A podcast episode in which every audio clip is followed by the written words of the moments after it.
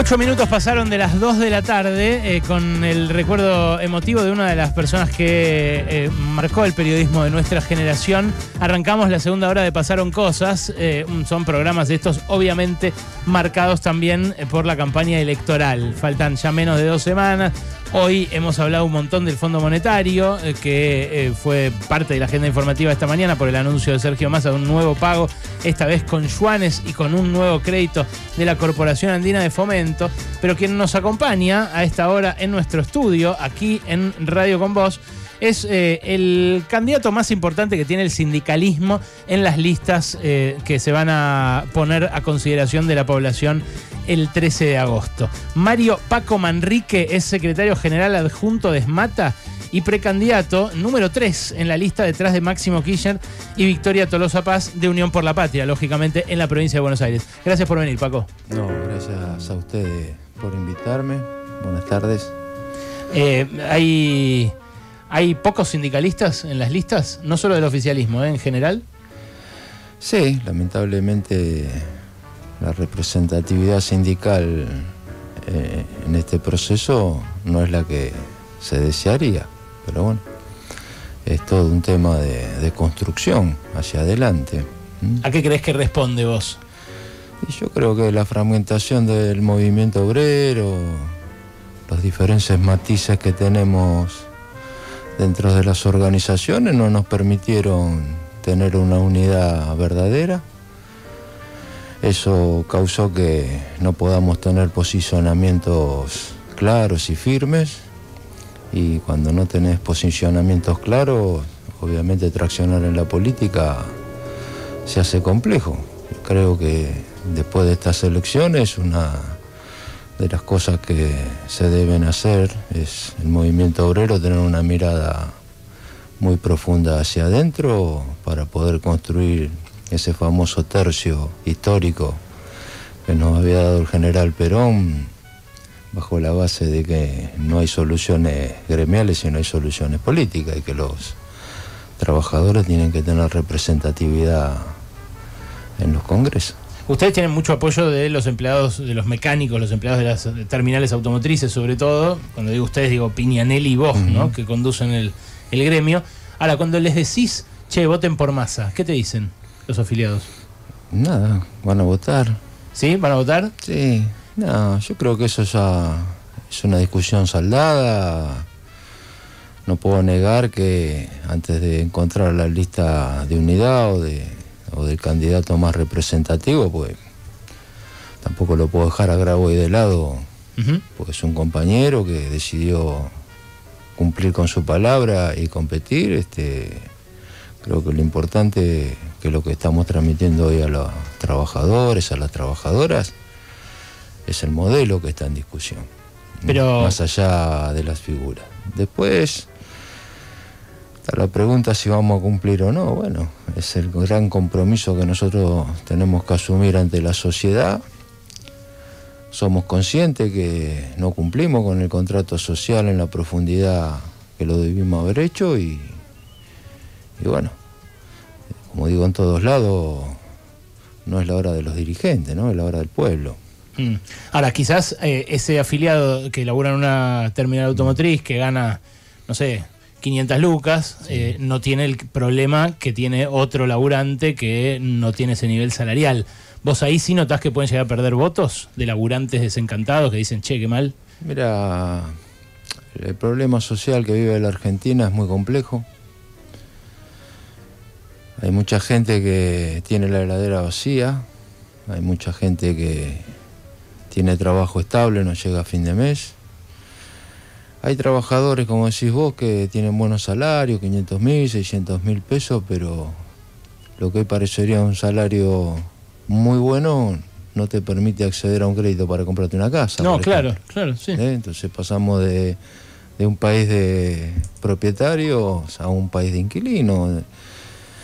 En el todo, todo el universo laboral y, y social de, de la clase media hacia abajo hay que reconstruir muchas cosas. Ahora, yo a todos les digo lo mismo, ¿no? Si vos ves las propuestas que hay de un lado y de ahí de otro y, y no solo las propuestas, los mensajes. Hoy lo escuchaba a mi ley, me pasaron un videíto de un reportaje que, le hacía un colega tuyo, donde dice que va a dejar siete ministerios. Y entre todos los ministerios que va a eliminar, elimina trabajo, salud y educación. Entonces, no es difícil determinar cuál de los dos proyectos te va a dar la oportunidad de salir de tu angustiante situación. El problema es que, bueno, hay que, esta vez hay que salir, mirar a la gente a la cara, decirle muy bien hacia dónde vamos, reconocerle nuestros errores, qué cosas no nos permitió hacer la coyuntura, por, por lo que venimos arrastrando la deuda externa, la guerra, la sequía, la negociación con el fondo que nos ató de pie y mano. Y bueno, que ahora los platos hay que llenarlos distintos, ¿no? Paco, eh, ¿a vos te parece que ese tipo de programas como el de Miley, eh, de eliminar todos los ministerios, eh, de reprimir, de llevar adelante una, reforma laboral, por ejemplo, muy agresiva con las leyes actuales, como propone Patricia Bullrich, ¿ese tipo de gobiernos podrían llevar adelante esas reformas o habría una resistencia que no lo permitiría? No, pero primero creo que son eslogan, ¿viste? ¿Vos te imaginás eliminando la indemnización posta Patricia Yo siempre digo que el que sabe que no va a llegar al gobierno puede decir cualquier cosa, porque después no lo tiene que hacer. Pero ponele que gane. Ponele que gane. Ponele que gane. Si gana, obviamente, todo ajuste va a traer este descontento y todo descontento se va a expresar en la calle. Y si vos la única solución que tenés es la represión, y bueno, seguramente va a haber enfrentamiento entre argentinos.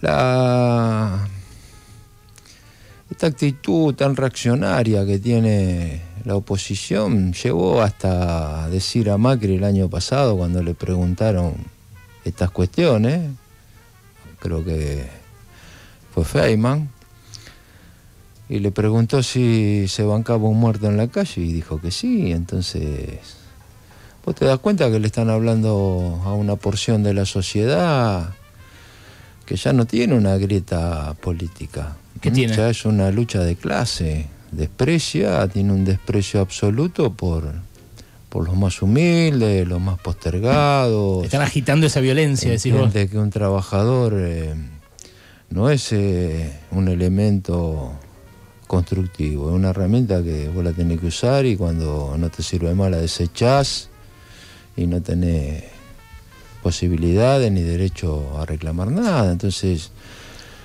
yo creo que el gran problema que hoy tenemos no es la oposición. Yo creo que vamos a ganar, creo que vamos a ganar bien. Yo creo que la gente, dentro de, su angustia, de sus preocupaciones, en algún momento va a tener ese, momento ese momento de reflexión y entender que este, nosotros somos la única opción que tiene para poder salir de eso. Pero, pero me interesa. Entonces, porque no, porque lo que digo voy a esto. Sí. Pues fíjate que no podemos superar el 62, el 65% de participación. ¿De, qué? De, las votaciones. Ah, de, asistencia a las urnas, sí, sí, claro. Y dentro de ese 65 tenés un promedio de casi el 10% de voto en blanco, quiere decir que más del 50% de la sociedad no se está expresando. Y se va a equivocar porque el que no vota y el que vota en blanco vota a su verdugo porque tiene bronca. Entonces, eso es lo que nosotros tenemos que hacer reflexionar a nuestro electorado. A mí me interesaba preguntarte de vuelta sobre esto que decías del enfrentamiento entre argentinos, porque hoy las encuestas dicen que los que tienen más chances son los opositores. Y ellos, a medida que se acercan las elecciones, no es que aflojan el discurso, cada vez van por más. Dicen que no van a permitir eh, huelgas, que no van a permitir manifestaciones. Patricia Bullis dice, conmigo esto se termina. Y sus propios eh, correligionarios dicen que puede terminar como el 2001. ¿Vos qué pensás? Mirá, yo pienso que la gente tiene que recuperar la memoria, ¿viste? Y nadie le dice que piense en el del 45 al 55. Esta mesa está llena de hombres y mujeres jóvenes que no vivieron eso. Lo leyeron, como lo leí yo. Yo no viví a Perón. A mí a Perón me lo trasladaron mis mayores. Y los jóvenes vivieron el peronismo de Néstor y Cristina, que fueron lo más cercano al peronismo de Perón y Eva. Entonces, si hacemos memoria corta, seguramente la gente se va a dar cuenta a lo que viene. Vos ves el spot de Patricia Burri cuando dice todo o nada, y cuando dice la palabra nada, la pantalla se pone negra. La nada es la oscuridad. La nada es la oscuridad. Entonces, ellos especulan mucho con el descontento que nuestro electorado tiene con la situación, que nosotros no supimos, no pudimos por todo lo que tuvimos que arrastrar y tampoco supimos porque quizá no tomamos las medidas que debimos tomar en su momento y, y no pudimos reflotar la repartija de la ganancia equitativamente. Mario, en, durante el gobierno de Cambiemos hubo un intento por llevar adelante una reforma laboral. Eh, teniendo en cuenta esto que vos mencionabas antes, que el movimiento obrero está muy fragmentado, ¿qué posibilidad ves que en caso de que Juntos por el Cambio gane nuevamente, pueda llevar y concretar finalmente esta reforma laboral de la que tanto están hablando inclusive ahora en la campaña? No, la reforma laboral que ellos plantean, te lo digo ahora, es impracticable, no la van a poder hacer. ¿Por qué no la podrían hacer? Porque el movimiento obrero, los trabajadores, vamos a resistir eso. Lo vamos a resistir de la forma que sea. ¿Mm? Entonces... Ellos dicen que eso, es antidemocrático. ¿Eh? Ellos dicen que eso es antidemocrático, que el que gana las elecciones puede puede avanzar con esos cambios? Mirá, este Morales fue electo gobernador de Jujuy, que es democrático lo que está haciendo. No. Bueno, bueno, ¿viste? Entonces la palabra democracia, república, se utiliza mucho y se practica poco. ¿Y cómo va a ser el movimiento obrero para evitar que avance una reforma laboral? Enfrentando la situación como corresponde, Vos decías que está desarticulada En el movimiento obrero, quizás las diferencias que, que tenemos son las formas. ¿no? Algunos entendíamos que teníamos que traccionar de una forma, otros compañeros entendían que tenían que traccionar de otra. Y eso nos llevó quizá a tener diferencias que no nos permitieron tener una unidad de concepción lo suficientemente buena para poderla poner en práctica en la unidad de acción. Ahora, si vos enfrente tenés un gobierno que te viene a pisar la espalda, no a los dirigentes, a los trabajadores y a las trabajadoras. El trabajador y la trabajadora va a salir a resistir y como decía Perón, con los dirigentes a la cabeza o con la cabeza de los dirigentes. Aún cuando haya represión. Y es así. Lamentablemente lo digo, ¿eh? Tengo 61 años, no tengo ganas de ir a cagarme a palo a la calle. Y tampoco soy un dirigente de quedarme sentado en mi escritorio. Siempre me enseñaron desde que empecé que nunca le debo pedir a un laburante algo que yo no esté dispuesto a hacer. Entonces a la cabeza de mis trabajadores voy a estar yo, como van a estar un montón de compañeros dirigentes de otros gremios. Paco, y vos en su momento señalaste también la responsabilidad de los dueños de las empresas, ¿no? Que mm. en abril de, por ejemplo, se reunieron en el Xiao Xiao. Eh, viste, se reúnen una vez por año en el, en el Xiao Xiao y, este año cuando se juntaron, eh, vos hiciste notar que eh, varios querían prender fuego el país. Y lo quieren prender fuego el país. ¿En qué sentido? ¿Mm? Y no sé, la inflación que tenemos nosotros, el 50% de la inflación corresponde a, obviamente, los avatares económicos que hay en el mundo. Después de la crisis del 2009, el mundo entero entró eh, en crisis económica, la pandemia lo agravó, países como Alemania que tenían el 3% de inflación se fueron al 9% y yo recuerdo que vino una compañera de Alemania a una reunión con sindicatos en la CGT cuando dijo que tenían el 9 muy preocupados, empezaron a reír todo, como diciendo vos te quejas del 9, nosotros tenemos 50 en aquel momento. Claro. Yo les explicaba que para ellos tener el 9 era como para nosotros tener el 200%. Y lo mismo pasa en Estados Unidos, lo mismo pasa en Japón. Entonces, bueno, el 50% de nuestra inflación corresponde a esa problemática que hay en el mundo. El otro 50% es especulación empresaria. ¿eh?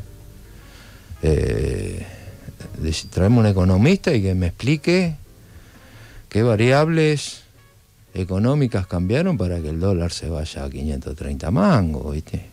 No, no, tenés una explicación que no sea que vos querés trabar un proceso económico que va hacia la recuperación y que ese proceso económico que va hacia la recuperación le puede dar más chance a un espacio político que a ellos no lo conforma. O sea, ¿vos crees que los dueños del país eh, incluso están dispuestos a perder guita con tal de que el peronismo se vaya del poder? Mira, eh, perdóname, Alejandro, te respeto, te quiero mucho. Sí.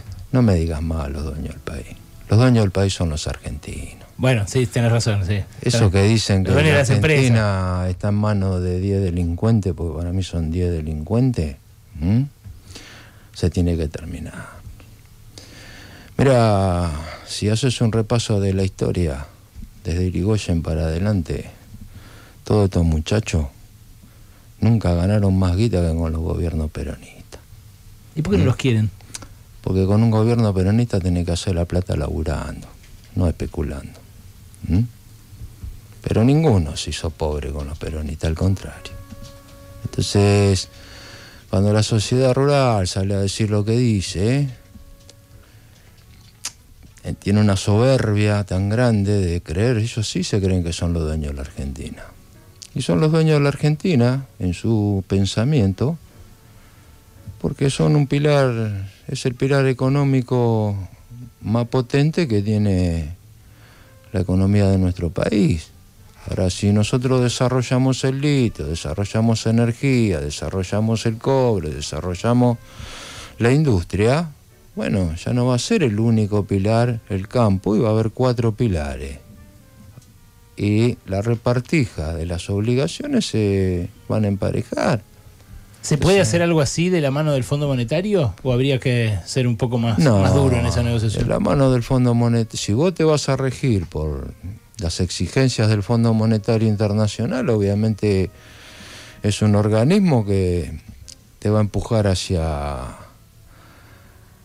hacia el colonialismo, digo yo, ¿viste? Porque vos a mí me prestás plata, sí. macanudo. Yo te pido un dinero y vos me pones una cuota. Usurera, no usurera, algo que vos yo acepté cuando vos me prestaste la. Ahora, ¿cómo te lo pago? Es un problema mío. Vos no me tenés que venir a decir déficit cero, que tenés que bajar los planes, que tenés que bajarle el sueldo a los empleados públicos. Pero eso es lo que dijeron el viernes. Los del bueno, bueno, por eso te digo. No había que no haberles galpado hoy para llevar esta, esta posición a fondo. Tengo entendido, le pagamos con Joanes. Sí, está bien, pero no es lo mismo. Yo digo no galpar. Eh, mirá, ¿sabe qué pasa? Hoy te pago con Joanes, hoy paga con Joanes la Argentina. Mañana paga con Joanes Brasil. Pasado paga con Joanes México. Y así en 10 años el dólar deja de ser la moneda de referencia en el mundo. ¿eh? Sí, los chinos, eso lo tienen en mente los, chinos. Los, chinitos estaban parados, sentados en el cordón de la vereda, como decimos nosotros, ¿eh? y está esperando su momento. Y están armando su estrategia, que la vienen armando de hace muchos años. Si nosotros logramos hacer el acuerdo con Brasil de este comercial entre reales y pesos, bueno, todo eso va a seguir fortaleciendo la economía argentina. Y la economía argentina está reconocida en todas partes del mundo, que esa es otra contradicción que tiene la oposición, que va a tener 10, 15 años de mucho crecimiento. ¿Y no Porque te da la miedo? oposición te dice, perdón, Sí. la oposición te dice que nos quedamos fuera del mundo. Termina de decir esa frase y después te dice, el mundo necesita todo lo que tiene la Argentina. Sí. Y si necesita todo lo, tiene, todo lo que tiene la Argentina, ¿cómo me voy a quedar fuera del mundo? Claro, que nos inviten. Estoy esperando que me golpeen la puerta Claro. y vamos a negociar. Eso pensamos nosotros, ellos qué piensan. Bueno, abrimos la puerta y regalamos todo. Eh, esa es una cuestión es pensar en un país desarrollado y otra cosa es pensar en entregar un país. ¿Y no te da miedo que esos recursos justamente ayuden a que la oposición se quede eh, esta vez mucho más que lo que se quedó Macri? No, yo creo que Si ganan, ¿no? El- no, no, no, no. Esto lo hablamos. Mira, yo voy a todos lados, hago actos con 10.000 personas y voy a unidades básicas a hablar con 20. Que te digo más, me gusta más ir a hablar a las unidades sí, básicas más porque picante, claro. no es picante. Vos recién nombrabas a una persona del mundo periodístico Ah, por eso hay que. donde decías que, que la palabra, mm, la conversación era lo que construía. Yo creo que perdimos, en la sociedad perdimos la capacidad de debatir sin enojarnos. Mm. ¿Es necesario que Cristina Kirchner se meta más en la campaña? Mira, Cristina, yo, yo no puedo hablar con objetividad porque, con Cristina porque para mí es algo superior. ¿m? Le brillan los ojos a Manrique. Cristina, sí. Sí, porque quizá no hicimos lo que teníamos que haber hecho, ¿viste? El, el- cuando el no la toquen a Cristina, el que quilombo se arma, no se arma mucho quilombo, ¿no? Eh, ¿Viste? Pero, mm, mira, vos a Cristina la podés proscribir de la arena política. No la podés erradicar de la política. La, la quieren erradicar. Es la... No, no van a poder. Mm. Mirá, cuando vos sos un dirigente de ese tamaño, no te pueden borrar ni de la faz de la tierra, ni de la, ni de la memoria, ni del corazón de la gente. Y volviendo a lo que te preguntaba Gaby, ¿te parece que debería estar más? ¿Te gustaría que esté más? Yo creo que Cristina está muy atenta a todos los detalles, creo que es un- una persona a la cual los candidatos consultan permanentemente, es la estratega, después todos los demás somos los, como decía Perón, somos los estrategas, está el conductor estratégico y el conductor táctico. Bueno, Máximo Kirchner le pidió a Cristina en un acto público en Hurlingham que se involucre más en la campaña. Sí. Cristina está involucrada. Está involucrada. ¿sí? Eh, ya hay lista de unidad porque lo definió ella. ¿eh? Si no reconocemos eso, yo con muchos compañeros, perdón, el burro siempre adelante, muchos compañeros con, y compañeras conmigo, este, hemos trabajado mucho para Cristina Presidenta. Y siempre dijimos que el plan B era lo que Cristina definiera. Pero te habría gustado más lo otro. Pero con Cristina hoy candidata, no tiene discusión esta elección. ¿En serio? ¿Para vos Olvidate. ganaba así caminando? Y mira, los que hablamos con la gente, estos muchachos no tendrían ni chance, estarían hablando de otra cosa. Estarían hablando de otra cosa, porque cuando tu eslogan de campaña, cada tres palabras, decís kirchnerismo, cada cinco palabras, decís Cristina, vos sabés que tu verdadero adversario, para ellos enemigo, es esa persona, que es la que contiene y abraza la mayor voluntad popular en la Argentina.